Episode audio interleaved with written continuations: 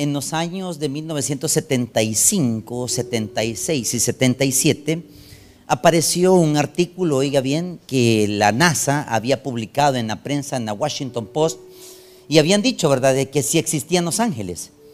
Entonces, eh, en esos años, hermanos, se dio un fenómeno, un fenómeno que se estuvo dando eh, eh, una influencia en que las personas se habían confundido de que decían, ¿y qué son esos seres que hemos visto? El doctor Billy Graham en, el año de 1979 publicó un libro llamado Los Ángeles, así se llama. De hecho, el doctor Billy Graham pasó a la presencia del Señor hace como unos siete o cinco años, hace poco, ¿verdad? Y el hijo, el doctor eh, Franklin Graham, ¿verdad? Publicó eh, eh, el, libro que su papá estaba anunciando. Ahora, ¿por qué esos libros, hermanos? Porque los libros, hermanos, solo son de consulta. ¿Estamos claros? Los libros solo son de consulta. Pero realmente, ¿dónde dice la escritura que realmente existen estos ángeles? Sí existen, hermanos. Es que todos, hermanos, tenemos un, detalle. Oiga esta, este, este, esta ilustración. En San Carlos Lempa, hermanos, cuando nosotros llegamos en el 2005, y lo digo porque yo doy fe de eso, en el año 2005, cuando nosotros llegamos, mi hija tenía tres meses. O sea, la, mayor hoy tiene 17 años, pero hace 17 años, sus tres meses, y cuando fuimos a Lempa, hermanos, a bañarnos por primera vez, empezaron las famosas llenas de agua, las bordas, que las bordas no eran suficientes para aguantar el gran tumbo de agua. Y conocimos un muchacho, hermanos, que ya está en la presencia del Señor, que fue víctima de la ola de violencia. Él se llamaba Melvin. Y Melvin, hermanos, era un niño, hermanos. Entonces, un día Melvin, hermanos, a su edad de sus 11 o 13, 14 años, ya a su adolescencia, él llegó asustado a la iglesia. Y en lo que llegó asustado a la iglesia, él me decía, pastor, no me va a creer. Pero yo le preguntaba, ¿y de qué estás hablando? Y es que no me va a creer. Y mi esposa, y mi esposa lo confrontó. Sentate, Melvin, le dijo. ¿Qué pasa? Le dijo. Entonces él tenía un problema. Le costaba expresar sus ideas y él lo único que dijo, mire, yo estaba recogiendo leña en el EMPA. Y usted sabe que hay, un río Lempa, que es el río más grande que tiene El Salvador y el único que tiene Centroamérica, el río Lempa. Entonces dice que él estaba recogiendo leña, porque ellos vivían de, o de, la, leña, no, no, tenían tan bodegas y recogiendo leña, ya se, ya se avecinaba la, llena de agua, hermano, porque las descargas las sueltan así. son siete, ocho puertas. La primera puerta la descargan, hermanos, para que no colapse el, puente, la presa, sueltan la primera eh, eh, puerta, entonces sale el primer chiflón de agua. Y así sucesivamente, cuando iban por la tercera, cuarta puerta, el agua ya había llegado al, borde, al, nivel de la borda y él estaba recogiendo leña. Dice que cuando subió a la borda, ese es el ejemplo y la ilustración, cuando él subió a la borda, dice que él volteó a ver hacia abajo de la otra borda y vio, él, ese es el testimonio de él, aclaro, explico, repito, es el testimonio de él, no el mío. Yo solo lo estoy contando a usted para que le deje usted en, su corazón si realmente es cierto o no es cierto. Y ahí lo vamos a comprobar en la Biblia. Y dice que vio a cinco personas normales, cinco personas de blanco. Blanco, ¿qué blanco, hermano? Este color, pero eran túnicas. Y dice que todos estaban en esta posición. Los cinco, los cuatro, uno acá, otro acá, otro acá, y había uno parado. Inmediatamente dice que los cinco simultáneamente lo voltearon a ver a él. Él al ver eso tiró la leña y se fue corriendo. Se asustó pues. Llegó a la iglesia sudando, contando, mire pastor, ¿qué fue lo que vi? Para mí eran mensajeros. Y la Biblia le llama la palabra mensajero, ¿por qué? Porque le preguntamos a los que estaban ahí cerca cuidando la borda. Los que cuidan la borda significa aquellos que están midiendo el agua para que no se des. Porque cuando ya se desborda, ellos comunican a lo que es San Carlos, las Anonas, todas las comunidades que ya viene el agua llenando. Y les preguntamos si ustedes vieron eso. Nosotros no hemos visto nada, pastor. Claro, era un inconverso. Pero quien lo vio fue un creyente. Ahora, ¿qué era lo que vio? Pues esa es una manifestación. Le repito, esa es una manifestación. ¿Qué vio él? Cinco personas. Es que eran personas. Con la misma cara todos. Es como que usted viera esta cara, pero en cinco veces, pues. Y eso lo asustó a él, salió corriendo.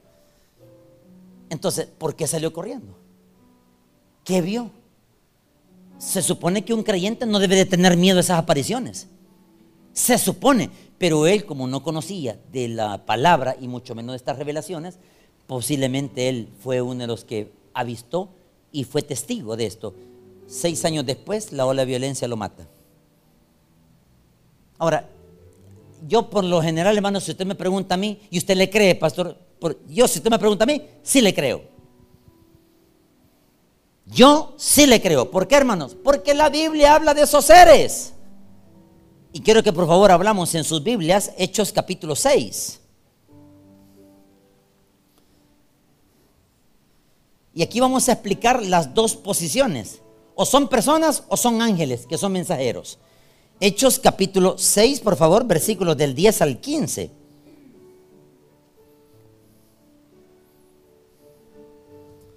Y esto es lo que quiero aclarar. Porque si son ángeles, hermanos, no solamente pueden ser de blanco. Ya le voy a contar los otros casos que he escuchado. Mire, yo he recopilado todos los casos. Mire, un día tal vez yo escriba una recopilación de los testimonios de todos los creyentes que me han mencionado estos casos. Y los voy a escribir y lo voy a poner al pastor que me haga el prólogo. ¿Qué es el prólogo? La introducción. Y si un día se publica ese libro, hermanos, si un día, la pregunta que yo advertiré es, si usted lee este libro, tiene que leerlo con ojos espirituales para creer. Porque si no lo cree, entonces en vano es en comprar el libro. Así le diría yo en el prólogo mío. Y le dejo en su corazón si realmente es cierto o no es cierto. ¿Qué dice Hechos capítulo 6? Perdón, Hechos capítulo 6, versículos del 10 al 15. ¿Lo tenemos, hermanos? Así despacito, búsquelo. Hechos capítulo 6, versículos del 10 al 15. Leemos la palabra del Señor. Dice, pero no podían resistir la sabiduría y al espíritu con que hablaba. Entonces sobornaron a unos para que dijesen que habían oído hablar palabras blasfemas contra Moisés y contra Dios. Y solivientaron al pueblo y a los ancianos y a los escribas y golpearon y le arrebataron y le trajeron al concilio y pusieron testigos falsos que decían, este hombre no cesa de hablar palabras blasfemas contra este lugar santo y contra la ley. 14. Pues le hemos oído decir que ese Jesús de Nazaret destruirá este lugar y cambiará las costumbres que nos dio Moisés. Leamos todos el 15 porque ese es el interés mío. Entonces todos los que estaban sentados en el concilio, al fijar los ojos en él todos, vieron su rostro como el rostro de un... Nos ponemos en pie, vamos a orar. Señor, te damos las gracias. Padre, que eres bueno. Gracias por aquellos, Señor, que han venido a escuchar la palabra. Ilústrales, abre sus mentes. Que esto sea un discernimiento espiritual. Que esto sea un ejercicio espiritual para entender que esos ángeles están al servicio de los herederos de la salvación. Oramos en el nombre de Jesús para que seas tú quien nos ayudes a entender si estos seres, Señor, un día los veremos así como tal lo han contado. Esperamos, Señor, que esos seres, si un día ya aparecieron y no nos hemos dado cuenta, gracias porque los mandaste en el momento oportuno por el peligro que se avecinaba. En el nombre de Jesús, amén y amén. Pueden tomar asiento, por favor. Cuando yo escuché la primera vez ese testimonio en el año 2005, 2006, ¿sabe qué hice yo inmediatamente? Investigar. Hermanos, para poder darle credibilidad a un testimonio, primero hay que buscar los libros. Y busqué tres libros de tres categorías. Voy a hablar la introducción. La primera categoría es que hablan los inconversos, este tipo de seres angelicales, si se le puede llamar así. Investigando, hermanos, descubrí, hermanos, que los inconversos siempre buscan más que todos la nueva era. Entonces, hermanos, todos se van por la famosa secta de la nueva era. ¿Y qué es la secta de la nueva era? Que ellos creen más en eso, pero no creen en Dios. Fíjense qué interesante. De ahí viene la teología de los, lo que es la teología de los ovnis, los objetos voladores no identificados. Recuerde, eso es una tecnología, hermano. No, eso, no son ángeles. Ya le voy a explicar qué son los ángeles caídos, una parte rapidito. El problema que se le llaman naves experimentales, hermanos. A través de todos estos años, hermano, el hombre con la tecnología y con la ciencia ha descubierto naves, hermanos, naves ultra rápido para viajar. Por ejemplo, está el avión, el F-14, hermanos. Ese avión cuando fue creado en los 1984, en la guerra de lo que es allá en Irak y en Irán, se recuerda que esa nave era, era, la supersónica, la más rápida. Ahora existe el B-2, que es la nave más rapidísima que no se ve. O sea, usted ni, ni, cuenta se da que ya pasó por la velocidad que ellos llevan, porque llevan propulsores con una tecnología mucho más rápida. Pero esa es ciencia hecha por hombres, hermanos. Son máquinas hechas por hombres. Por eso que eh, los, ufólogos o los, o los raelianos, que es una secta, ellos creen que esos son ángeles caídos. No son ángeles caídos esos. Son naves experimentales. Ahora, existe también la otra parte, la de la demonología, que también investigando yo, hermanos, y esas personas que aparecen como dicen que son los famosos extraterrestres. ¿Ya ha escuchado usted eso? Entonces, si usted escucha esa teología, hermanos, que es una secta, hermanos, nosotros le damos el carácter de la demonología. ¿Por qué? Porque esos seres, hermanos, hacen un lado a Dios. Y usted sabe que el que hace un lado a Dios no profesa el cristianismo, hermano. Nosotros como hijos de Dios creemos en Jesucristo. Y si creemos en Jesucristo, hermano, sabemos que tenemos un tercer cielo. Primer cielo, segundo cielo y tercer cielo. Allá es el hogar nuestro, hermano. Si aquí solo vamos de paso. Tercero, hermanos, viene la parte investigativa los ángeles. Hermanos, los padres de la iglesia, oiga bien, a través de los años, de los siglos XVI y XVII, se descubrió, hermanos, que los ángeles sí existen, hermanos. ¿Y por qué se descubrió que sí existen? Porque la Biblia los relata, hermanos. Y al investigar los relatos bíblicos se cuentan con tres evidencias. La evidencia interna. ¿Qué es la evidencia interna? La evidencia interna consiste en que alguien de su puño y su letra lo escribió. En este caso, Hechos de los Apóstoles es el autor, ¿quién? El doctor Lucas. Y lo escribió de su puño y letra. El testimonio de una persona que contó que apareció un ángel. Y veamos el primer caso, solo para ir relatando los casos. Vámonos a Hechos de los Apóstoles, capítulo 1. El primer caso, esto lo hablamos la semana pasada, pero solo lo voy a repasar rapidito. Hechos de los Apóstoles, capítulo 1, versículo 9. Fíjense que los apóstoles en la nube, cuando Jesús iba subiendo en la nube, Jesús, repito, cuando Jesús iba subiendo en la nube, mire, iba subiendo en la nube, los apóstoles estaban viendo hacia arriba, pero no se percataron que atrás o a la par estaban los mensajeros. La palabra malacos, la palabra ángelos, viene la palabra que significa ángeles de Dios. Y mire que dice en el versículo 9, esto lo escribió de su puño y letra el doctor Lucas. Eso se llama evidencia interna. Mire qué dice, 9. Y habiendo dicho estas cosas, Jesús, viéndolo ellos, fue alzado y le recibió una nube que le ocultó de sus ojos. Y estando ellos con los ojos puestos en el cielo, entre tanto que él se iba, he aquí se pusieron junto a ellos, ¿qué dice hermano? Dos varones con vestiduras. Que le acabo de explicar el caso del muchacho Melvin en la borda del río Lempa. Él vio cinco personas con vestiduras blancas. Aquí la Biblia habla de dos personas. Entonces, si hay testimonios diciendo de que los ángeles de Dios tienen vestiduras blancas, entonces lo que vio este muchacho es cierto. Eso se llama evidencia interna, porque la evidencia interna, lo que alguien dice, se respalda con los hechos. ¿Cuáles hechos? Con los testimonios evidentes. Fíjese que el, pastor Maikito, yo no sé si les ha contado este caso, esto le pasó a él, pregúntele, pregúntele, y, yo, y no sé si lo ha contado en un sermón.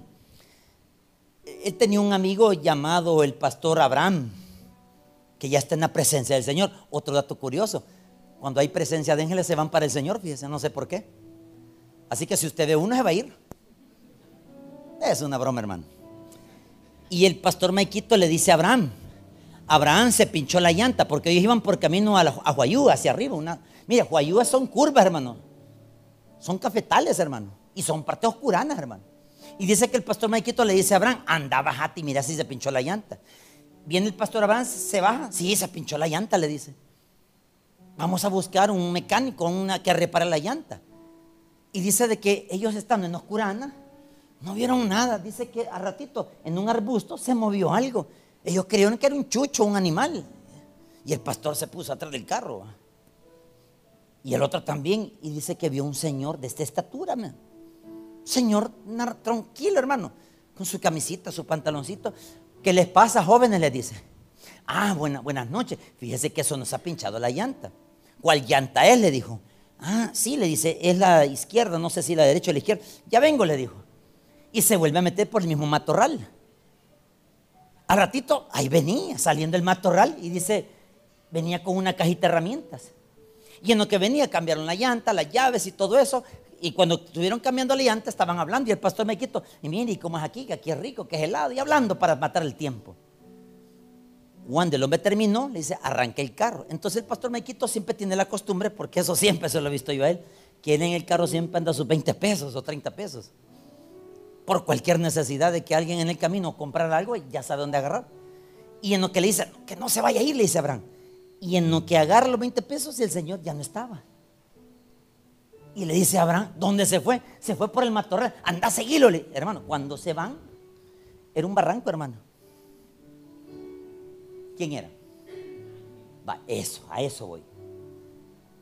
Y no tenía alas, no estaba de blanco. Para mí, los ángeles tienen dos clases de manifestaciones. Una apariencia corporal física. Ojo, existen apariciones corporales físicas. ¿Por qué? Porque son oportunas para ayudar, para el auxilio suyo. Yo no sé en qué momento usted se enfrentó en un peligro y alguien, y aún Dios, para mí, para mí, como le pasó a este señor, el que salió del matorral, son personas que están en el auxilio y de repente desaparecen. Esas personas yo le llamo ángeles. Pero es que mire, los ángeles son blancos. ¿Quién dice? La Biblia solo dice que eran seres de blanco, pero pueden tomar la apariencia, la cara de un ser humano. Si no, pregúntele a María. ¿Se recuerda la, la, Virgen María cuando lo visitó el ángel del Señor? Que dice, que, ¿quién era ese ángel, hermano? Gabriel. Y Gabriel tenía la forma humana, entonces son apariciones físicas. ¿Cuántas veces usted en un momento de un peligro ni cuenta se dio y se le apareció un ángel? Y ahí estaba. Y usted, mire, cuando pasa la presencia, allá lo va a ver. ¿Y usted? No, si el Señor me mandó a preservarte las veces, mira, cuando te ibas a subir el bus, algo te pasó, te regresaste, yo te dije, mire, bájese, hermana. Ah, sí, ya me acordé. Ese peligro que usted iba a enfrentar, el bus se fue, a, mire, se fue a pedacear ese bus, ahí la preservó un ángel del Señor. Yo para mí, esta es mi posición bíblica, hermano. Si estaban los doce apóstoles viendo para arriba y estaban estos dos seres, ¿sabe cuál fue el anuncio? Ojo, vamos al anuncio. Este fue un anuncio de carácter escatológico. El mensaje fue de carácter escatológico futuro. ¿Por qué? Damos por qué. Mire qué dice por favor en el siguiente versículo, el 11. Los cuales también les dijeron, entonces los ángeles hablan, sí o no, hermanos. Hablan, mire qué dice, varones galileos, ¿por qué estáis mirando al cielo? Este mismo Jesús que ha sido tomado de vosotros al cielo, todos, así vendrá como le habéis visto ir al Veamos si se cumplió, si se va a cumplir eso. Eso es, oiga bien, este versículo tiene un doble cumplimiento futurístico que no se ha cumplido. Vámonos a Apocalipsis para descubrir si es cierto. Apocalipsis capítulo 1, por favor, versículo 7.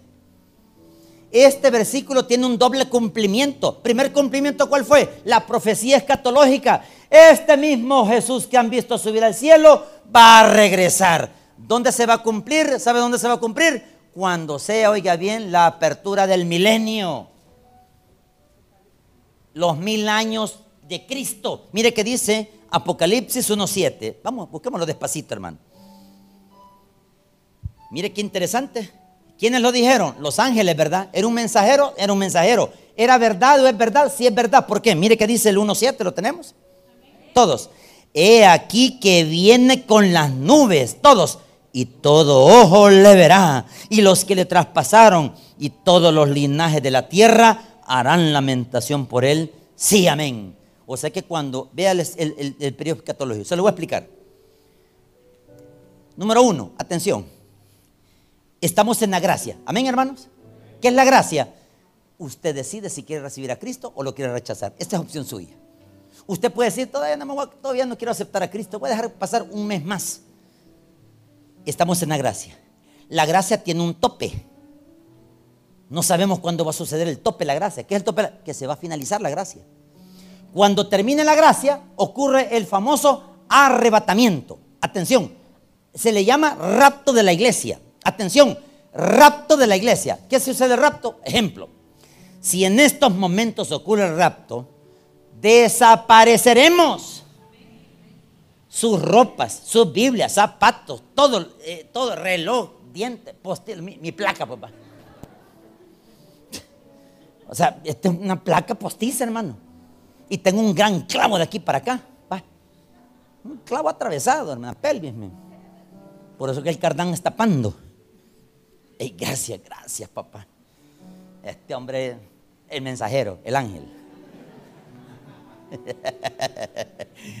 Entonces, hermano, si ocurre el arrebatamiento, ahorita sí, ¡pum! desapareceremos. Mire, los niños y los creyentes nos vamos. ¿Quiénes son los que se van a quedar? El que rechazó a Jesús. póngale pluma. Supóngase que usted me quedé. Usted se va a asustar, Señor, el que se quedó. Le regalamos el carro. Y sí, llévese este carro, y que ahí está el blanco. Dice Misión, lléveselo. Las camionetas que están ahí, lléveselas si quiere. Porque nosotros vamos directamente hacia donde, hacia arriba, en las nubes. Dice que Cristo está en las nubes para recibirnos. ¿Estamos claros? Aparte que nosotros nos transformamos los que estamos vivos y en los que se quedaron, que van a, van a sufrir una gran tribulación. Dice que los muertos en Cristo, ¿qué dice? Simultáneamente con los arrebatados vamos arriba. Y Cristo está en las nubes, no pone pies en la tierra, en las nubes. Mira esto, ¿eh? ¡pum! Lo recibe. El primer evento ahí arriba donde vamos a experimentar los que nos fuimos con el Señor se llamará el famoso tribunal de Cristo, la palabra bima. Los griegos tenían esto, miren. Los famosos Juegos Olímpicos. Los griegos corrían desnudos, hermanos. Miren, imagínense su servidor desnudo. Gran panza, hermano. Las patitas así. Pero mire las suyas. Estamos iguales, hermano. Los Juegos Olímpicos consisten en esto, hermano correr una sola carrera porque en la carrera solo había un solo ganador. Pero verdad que en las carreras siempre hay tramposos. Siempre hay trampas que hacen la gente hace trampa. Y los jueces son los que están viendo, pero eso no los conoce el corredor. Repito, el corredor no conoce a los jueces. El juez solo está viendo la trampa que hizo este. El corredor hace esto. Él no se percató que aquí estaba el juez. Hizo trampa y llegó a la meta y ganó. Hay otro juez acá otro juez acá, otro juez acá, y esos son los obstáculos que están pasando. Cuando el corredor llega, él se da cuenta que ya llegó alguien al principio y todos le aplaudan a que llegó al principio. Pero como los jueces son los testigos que van a decir quién hizo trampa y quién no, le van a descalificar a ese hombre. Y cuando lo descalifican, los griegos, ¿sabe qué hacen? Premian solo a un ganador, al que llevó todas las pruebas. ¿Y qué le dan? Una espada de madera una aureola de, ramitas de, ¿cómo le llaman eso? Ramitas como, ah, ¿cómo se llama? Eso, ah, eso. un sombrerito de, flores, por decir así, pero como que son ramitas. Y le dan una banda. Y le decían, usted es el Dios de los Juegos Olímpicos, en aquel entonces. En el Tribunal de Cristo es casi igual. Todas las pruebas que nosotros como creyentes pasamos, por ejemplo, los que padecieron enfermedades y lucharon hasta el último y pasaron a la presencia, Dios les va a pesar esa fe de creerle en Él, en la esperanza de que un día querían ser sanados. Y cuando pasan a la presencia, allá les van a dar un premio por creer que Dios los iba a sanar. Esa es una corona que les van a dar. La otra corona es la de la pobreza. No de la pobreza, no se llama así. Es una corona de soportar las aflicciones que padecemos. Usted sabe que hay gente que como, mire, hay gente que tiene plata y lo malgasta, ¿verdad, hermano? Y uno que medio se aparta ya le cae el leñazo, ¿verdad, hermano? Dígame, hermano.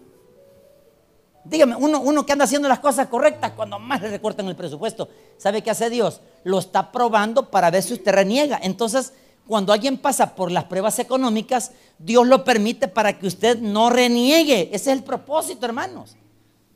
Que usted se quede callado y diga, Señor, si es tu voluntad, no me gusta vivir así a cabazón, con los zapatos llenos de hoyo, con las muelas picadas, Señor, no me gusta estar así. Ayúdame, Señor. ¿Y qué hace el Señor? Le prueba la fe, hermanos. Mire, ¿qué es la fe? La vuelta de los juegos, ¿verdad, hermanos? Y cuando termina la prueba, le dan un premio. Entonces el premio va a ser dado allá arriba. Las necesidades son, van a ser cubiertas acá. Pero la mayor, el galardón, ¿cuál más grande cuál es, hermanos? Que se lo den allá arriba. Porque aquí no hay premios. Allá están los premios. Va a ser probada su fe. Los que aman la venida. Un día voy a hablar de las coronas. ¿Cuáles, cuáles son las coronas? Entonces, cuando les den esas recompensas, allá se llama el tribunal de Cristo. ¿Y qué es el tribunal de Cristo? Recompensar a los hijos de Dios que hicieron algo aquí en la tierra. ¿Cuántas veces usted ganó almas? Se le va a contabilizar allá. No es que usted va a tener números allá, no. La intención del corazón que ganó a Cristo, esas personas, allá le van a recompensar por eso. Las veces que usted ayudó al pobre, allá le van a recompensar. Las veces que usted estuvo pendiente de las necesidades de los que usted pudo, aunque sea solo una llamada, también va a ser recompensada allá arriba. Otra recompensa, ¿cuál es, hermano? Las buenas obras en Cristo, ¿verdad, hermano? Los frutos que usted tiene, la fe, todas esas cosas espirituales. Mire, cuando usted pone su diezmo y su ofrenda, también será contabilizado allá arriba, hermano. Es que aquí no le van a dar nada, allá sí. Por eso es que nosotros son espirituales, las, oiga bien, los premios. Y cuando estemos allá arriba en el Señor, atención, atención, allá esos premios, hermanos, al final se los vamos a devolver al Señor como galardón. Porque no nos va a hacer falta las cosas allá, sino que nuestra satisfacción es que hicimos por Jesús aquí en la tierra. Por eso el tribunal de Cristo es el tribunal donde allá seremos, ¿qué hermano? Juzgados por las cosas que hicimos y las que no hicimos y las que hicimos bien serán recompensadas y las que no hicimos bien serán pasadas por fuego y será pérdida, dice la escritura. El pastor ya le ha explicado, cuando es por pérdida. Dice que seremos salvos aunque pasemos por fuego, por lo menos chamuscados y estemos entrados, hermano, suficiente, hermano. Mire, con solo que ellos me digan, vaya, entra vos, entra. Mire, con solo que me den una patada, yo galán, hermano. lo demás no me importa, hermano. Si yo soy el portero, mejor, hermano. Pero tengo un lugar enamorada ahí arriba. O sea, no me importa, lo que me importa es entrar ahí arriba. Porque las cosas aquí, el orín, todo se corrompe, hermano. La polilla el orín corrompe todo. Por eso es que no, no dura nada aquí. Yo recomiendo un sermón que el pastor predicó, se llama El Dios Dinero. Si lo puede descargar en esta aplicación, en Spotify, así se llama. Si lo puede descargar, El Dios y las riquezas, descárguelo, hermano. Mire, ahí va a entender la fisonomía porque el dinero es un medio de circulación. No es para atesorarlo. ¿Por qué? Porque entonces adoramos al Dios mamón. Y eso sí es cierto, yo lo investigué también. Volviendo al punto. Después del tribunal de Cristo, hermano, hay otro simultáneo evento ahí arriba. Primer evento, tribunal de Cristo. Segundo evento, la boda del Cordero, donde la iglesia se casa con el Señor. La esposa, aquí es la novia. Repito, aquí la iglesia es la novia. Pero allá será la... Exacto allá será la esposa. Por eso, por eso Cristo es, el esposo y la iglesia es la esposa. Ahorita está arrugada, está manchada la iglesia, porque la iglesia, como hay un montón de pecadores, tiene que purificarle el Señor. Y hasta que una vez purificada la iglesia, ocurre, oiga bien, ya limpia, con lino fino, ya, oiga bien, ya ha pasado por todo el proceso de limpieza. Ahora la esposa ya va a ofrecer algo. ¿Por qué? Porque va limpia por la sangre del cordero. ¿Ok? Después de ese evento, hermanos, en el cielo ocurren esos dos eventos, tribunal de Cristo y boda del cordero. Pero en la tierra, ¿qué ocurre? Ocurre el famoso, oiga bien, eh, le llama la tribulación y la gran tribulación, aquí. En la tribulación, hermanos, son tres años y medio donde aparece el anticristo, hay paz, Después de esos tres años y medio hay persecución contra los santos, hay, hay, una, gran, mira, hay una gran cacería de cristianos. Los 144 mil aparecen, hermanos, porque son 12 mil por cada tribu. Y cuando terminen los siete años, tres años y medio, tres años y medio, siete años, aparece la segunda venida. Ahí es donde dice el versículo el 7. Lo que dijeron los ángeles, ¿se recuerdan? Ese mismo Jesús que subió en una nube ese mismo descenderá, pero en la apertura, cuando Él venga en la segunda venida. Mire qué dice otra vez, el 1.7. He aquí que viene con las nubes. O sea, el Señor viene con las nubes. Y todo ojo le verá. ¿Quiénes son? Los de la tribulación, hermano. Nosotros ya venimos casados con el Señor, hermano. Porque la esposa se casa con el Señor ahí arriba, ¿verdad? Y los ángeles vienen atrás, hermano. Dice que los ángeles en gloria descienden con el Señor. Porque eso se le conoce como la segunda venida. Y después de la segunda venida viene el milenio. ¿Se entiende, hermanos? Son dos eventos. Tribunal de Cristo, bodas del Cordero, segunda venida, milenio. Ahí está. Entonces los ángeles se equivocaron en mencionar esta profecía. No, porque esta profecía se va a cumplir cuando cuando aparezca en la segunda venida del Señor, aperturando el milenio. Ok, sigamos otro contexto. Regresemos donde estábamos. Ahora vámonos al segundo contexto, hermanos. Segundo contexto. Vámonos a Hechos, por favor, capítulo 5, versículo 17. Aquí aparece un ángel del Señor, el ángel del Señor, repito, el ángel del Señor, sacando de la cárcel a Pedro y a Juan, pero oiga este, este, esta, esta diferencia.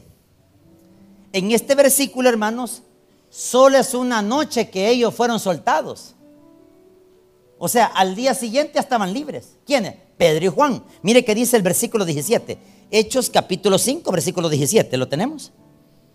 Despacito. Hechos 5, 17. Dice, entonces levantándose el sumo sacerdote y todos los que estaban con él, esto es la secta de los saduceos, se llenaron de celo. Mire qué dice el 18. Y echaron mano a los apóstoles y les pusieron en la cárcel. ¿Cuáles apóstoles? A Pedro y a Juan, ya le explicamos la semana pasada. Veamos el 19. Todos. Más un ángel del Señor que dice, abriendo de noche las puertas de la cárcel y sacándolos dijo, id puestos en pie en el templo y anunciad al pueblo todas las palabras de esta vida. ¿Cuál vida? La vida eterna. Atención. Esta segunda aparición de ángeles hermanos se da cuando Pedro y Juan son arrestados en el pórtico de Salomón. Son llevados a la cárcel pública. Atención, en la cárcel pública había, oiga bien, estaciones. Yo le llamo así, miren. Primera estación, los que están en entrada. Segunda estación, segunda entrada. Tercera estación, tercera entrada. Y aquí estaban los reos, encadenados con grilletes. O sea que para pasar la primer guardia, segunda guardia, tercer guardia, el ángel del Señor hace esto, ¿ve? Pasó la primera guardia, no lo vieron. Pasó la segunda guardia, no lo vieron. Pasó la tercera guardia, no lo vieron. ¿Qué hace? Despierta a quién? A Pedro y a Juan. Vaya, levántense, apúrense. ¿Sí? Los levanta y le dicen, vénganse detrás de mí. Pasan la primera guardia, pasan la segunda guardia, pasan la tercera guardia y ¿qué hace? Y mire qué dice el siguiente versículo. Versículo, por favor, el 21. Habiendo oído esto, entraron de mañana en el templo y enseñaban. Pregunta, ¿entonces estaban presos o no estaban presos? Ahora le hace el versículo, por favor, el 22. Pero cuando llegaron los alguaciles, no los hallaron en la cárcel, ¿oyó? Entonces, ¿sabe cuál es el fenómeno que yo encuentro aquí espiritual? O la explicación espiritual. ¿Qué hacía Jesús, hermanos, cuando traspasaba las puertas? ¿Se recuerda? Cuando apareció y traspasó la puerta, dijo, pasa vosotros. Y todos se asustaron, ¿verdad? Pienso yo, creo yo, que ellos traspasaron las puertas de la cárcel. ¿Con la ayuda de quién? ¿Del ángel de él? Veamos a ver si es cierto eso. Vámonos por favor más adelantito donde dice Hechos capítulo 12, por favor.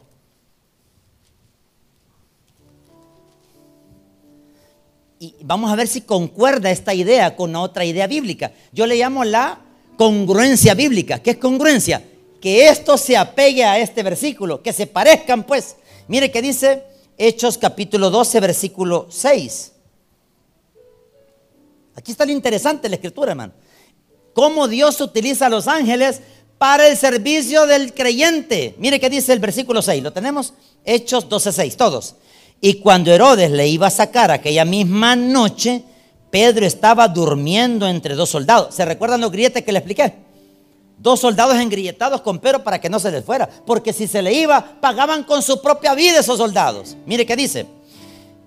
Sujeto con dos cadenas. Y los guardas delante de la puerta custodiaban la cárcel. O sea que ellos estaban en la tercera puerta. Mire qué dice. Siete, por favor, versículo 7. He aquí el Señor se presentó, perdón, he aquí que se presentó un ángel del Señor y una luz resplandeció en la cárcel. Tocando a Pedro en el costado, le despertó diciendo, levántate pronto, siga conmigo. Y las cadenas se le cayeron de las manos. El versículo 8. Le dijo el ángel, ciñete. ¿Sabe qué significa ciñete? Ponete bien tus vestiduras. Átate la sandalia. O sea, se amarró las sandalias. Y lo hizo así, todos. Y le dijo, envuélvete en tu manto y sígueme. 9. Saliendo le seguía, pero no sabía que era verdad lo que hacía el ángel, sino que pensaba que veía una visión. Todos al 10, por favor. Habiendo pasado la primera guardia, la segunda guardia, llegaron a las puertas de hierro que daba la ciudad, la cual se les abrió por sí misma y salidos pasaron una calle y luego el ángel se apartó de él. Lo que le pasó al pastor Maquito, ¿se recuerdan? Anda, apúrate. Cuando fueron a ver un barranco. Oye este testimonio. En las Torres Gemelas, antes de las Torres Gemelas, cuando cayeron, el 11 de septiembre, un bombero, él iba para arriba, hermanos. Iba en el piso ochenta y tanto, como son tantos pisos que tenía. Entonces ya había colapsado el primer edificio, faltaba el segundo edificio, la torre. Y dice que ya todos habían bajado. Y una señora dice, mi hijo, mi hijo, dice la mujer, mi hijo se quedó arriba. Se va la mujer arriba y le dice el bombero, ¿para dónde va señora? Mi hijo se quedó en el piso 83, le dice. Quédese aquí, yo voy por él. Apúrese, por favor. Me voy detrás de usted. Quédese aquí, le dice. El bombero sube, hermano. De repente se colapsa el otro edificio. se colapsó. Y la mujer gritaba, mi hijo, decía, mi hijo. Y se llenó de una capa blanca, se llenó. Y las lágrimas caían. La mujer decía, mi hijo, decía la mujer. Y de repente aparece el bombero. Atrás, señora, este es su hijo. Hijo mío, le dice. Y se abrazan los dos y empiezan a... Mamá le dice, ¿qué te pasó? Le dice, ¿y qué te pasó? El bombero fue ahí arriba y cayó inmediatamente. Mamá, salimos, bajamos rápido. Imposible, hijo. Si solo le dije que subiera y yo me crucé unas dos, tres cuadras y cuando vi se derrumbó y apareces aquí. Imposible. Cuando vieron al bombero ya no estaba el bombero. Un bombero. ¿Oyó? Un bombero. Y preguntan en la estación de los bomberos. Ellos tienen en su mente quién era ese bombero. El gran bigotón. De carácter, era de color negro. Era así, era así, así. Todos no. No. Ah, pues posiblemente uno de los que murió. ¿Cómo va a morir si él rescató a mi hijo? Y hasta el momento no se contabiliza ese bombero quién era. Es lo que le explico. O sea, son acontecimientos sobrenaturales. El problema es, Pedro que vio un ángel del Señor y se dicen que pasaron la primera guardia, ¿verdad? Pero las puertas están con llaves, hermanos. Y no son, son grilletes, hermanos. ¿Cómo es que se le cayeron? ¿Y cómo es que pasó la primera guardia? ¿Sabe que en cada turno de cada guardia habían como 12 soldados? ¿Cómo iban a pasar los dos, hermanos?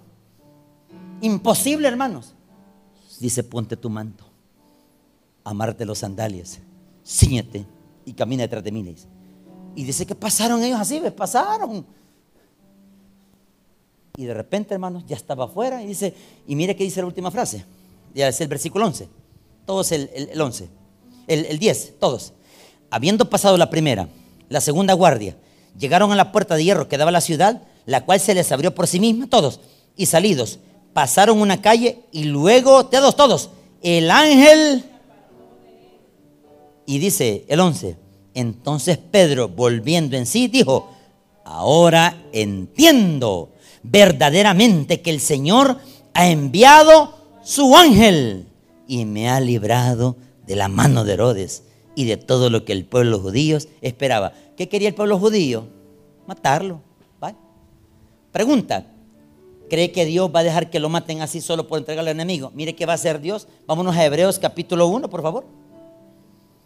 Hebreos capítulo 1, versículo 14. Esta es una promesa, hermanos. Hermanos, los ángeles se activan cuando usted está en peligro. Los ángeles se activan cuando usted está en oración en peligro de muerte. ¿Y sabe qué hace Dios? Manda a los ángeles. Mire qué dice Hebreos 1.14. Y aquí está la clave para entender por qué no le ha pasado nada, hermano. Mire, ya si se lo quiere llevar Dios, pues ni modo, y le tocó, hermano. Me tocó y nos tocó y vámonos, ¿verdad? ¿verdad? Mangalán ahí arriba, ¿verdad, hermano? Y regresaría. Yo no, hermano. Yo no, hermano. Ay, que mi esposa se case dos, tres veces y quiere. Son brava Beatriz. Versículo 14, ¿lo tenemos? Todos no son todos espíritus que dice ministradores enviados para qué? Para servicio a favor de los que serán. ¿Quiénes son los héroes de la salvación? Todos vosotros, hermano. Dios no nos va a entregar al enemigo solo porque el enemigo nos pide. Sí, es cierto que el enemigo pide por sus vidas y anda detrás de ustedes, hermano. La muerte también. Pero ¿sabe qué dice Dios? No lo puedes tocar porque yo he enviado a su ángel a que lo proteja. Ahora, esos episodios bíblicos, hermanos, suceden. Vamos a otro episodio bíblico. Vamos a otro, hermano. Hechos, nuevamente, capítulo 6. Lo que vimos, el famoso rostro de ángel. Voy a explicar esta parte. Estaba Esteban, hermanos, a punto de ser asesinado. Ojo, aquí viene otro episodio. ¿Y por qué Dios permitió eso? Ya le voy a explicar por qué permitió Dios esto.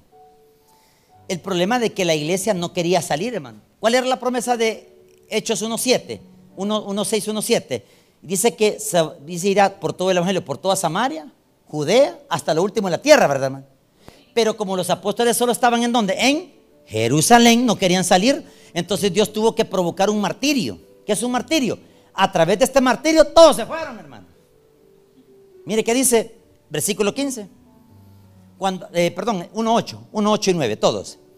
Y Esteban, lleno de gracia y de poder, hacía grandes prodigios y señales entre el pueblo. O sea, ¿estaba el Espíritu Santo de él, eh, adentro de él? Sí. Esteban era un diácono, hermano. La palabra diácono viene de una palabra griega servidor, diaconeo. Diácono significa un servidor. Los que usted ve de azul y blanco, los que están paraditos. Los que usted ve con sobrecito, esos son servidores, diáconos, diaconisas. Eso es bíblico. Porque son servidores suyos. No me los maltrate. Ellos son servidores del Señor. ¿Se puede mover un asiento más adelante? No, aquí quiero sentarme. Ay, déjelo, hermano. Ay, déjelo. ¿Para qué pelear con un soberbio, verdad? Mire, hermano, váyase por, por la grada, después que aquí me quiere ir con la grada. Y solo a dar dos, pues, tres vueltas gato, va. Bruto, dundo, va a dar unos dientes.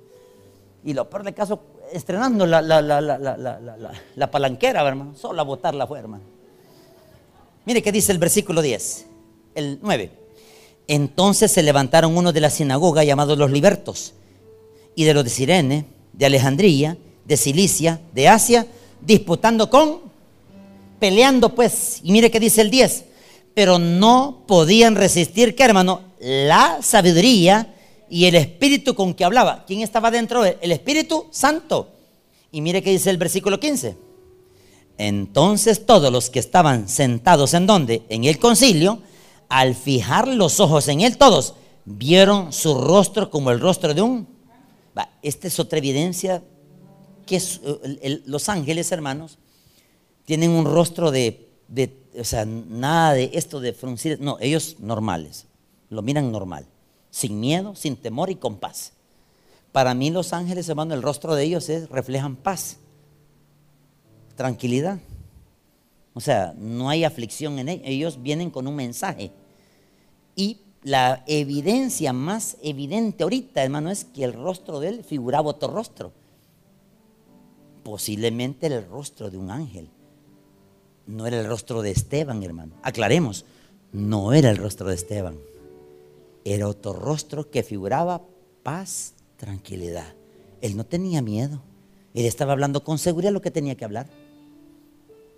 Dice allá en Afganistán, cuando agarran a los cristianos, dicen que los talibanes y los, de, eh, los que practican el Islam los radicales, ¿verdad? Al Qaeda, ISIS, todo eso, los ponen eh, eh, así en rodillas y ponen un tronco, un tronco, y ahí ponen la cabeza.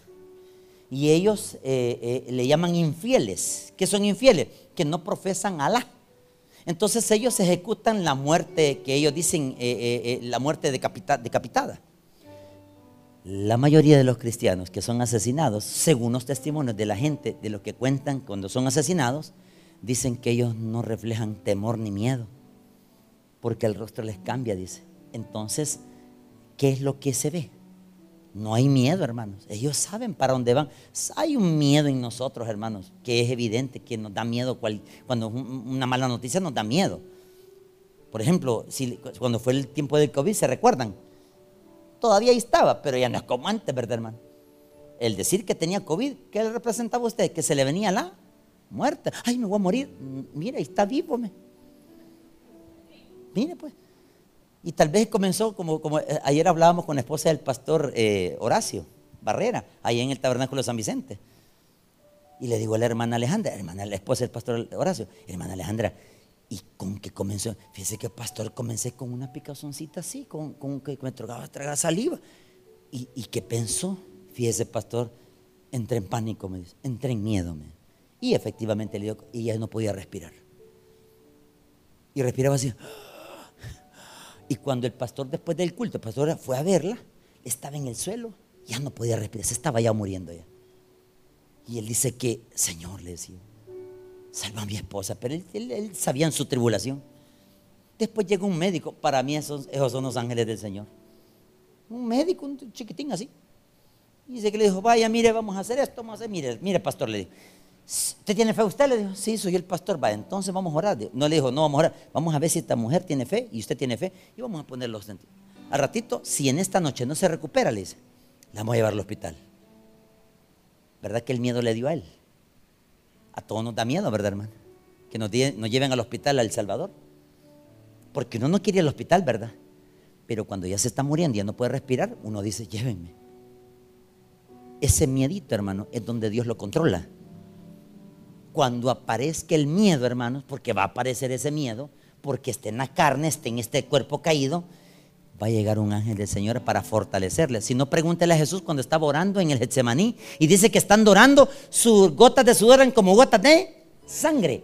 Y dice que llegó un ángel del Señor para fortalecerlo. Entonces el miedo se va. O sea que cuando entremos en ese pánico, hermano, el pánico va a llegar, pero Dios va a llegar con su ángel. Y usted ni lo va a ver, fíjese, pero Él va a estar la par suya. Y yo sostengo que cuando un creyente ya se va, los ángeles aparecen, señores. Y nos llevan, señores. Porque es bíblico, hermanos. Ahora, ¿hay un juicio de Dios donde decretan estos ángeles a ejecutar el juicio para hombres? Sí. Veamos uno, solo para que veamos uno. Vamos en Hechos capítulo 12.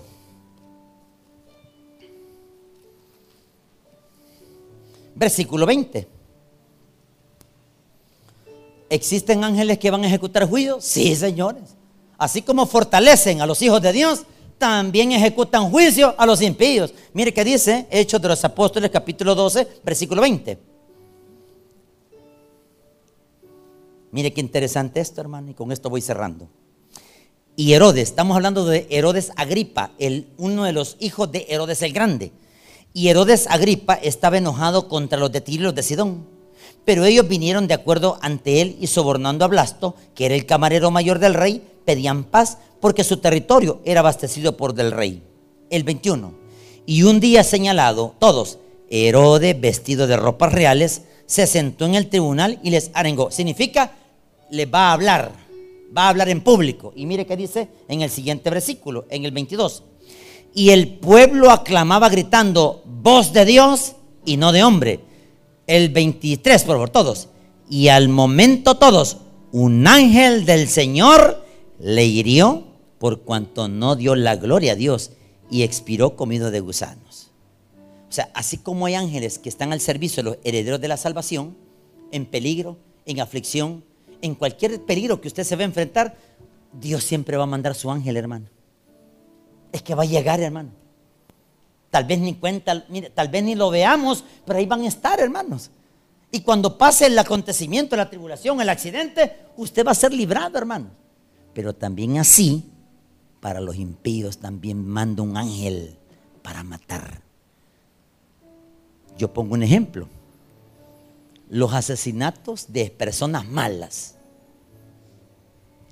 Yo pregunto, ¿qué verán ellos cuando ya mueren sin Cristo? Espiritualmente, ¿qué cree que ven? No ven ángeles, ven animales, hermano. Porque allá abajo, hermanos, está la palabra Hades, donde están los demonios. Atormentando. ¿Qué es tormento? Día y noche hasta que sean llevados ante el juicio del gran trono blanco. Para ser juzgados. O sea que van a resucitar.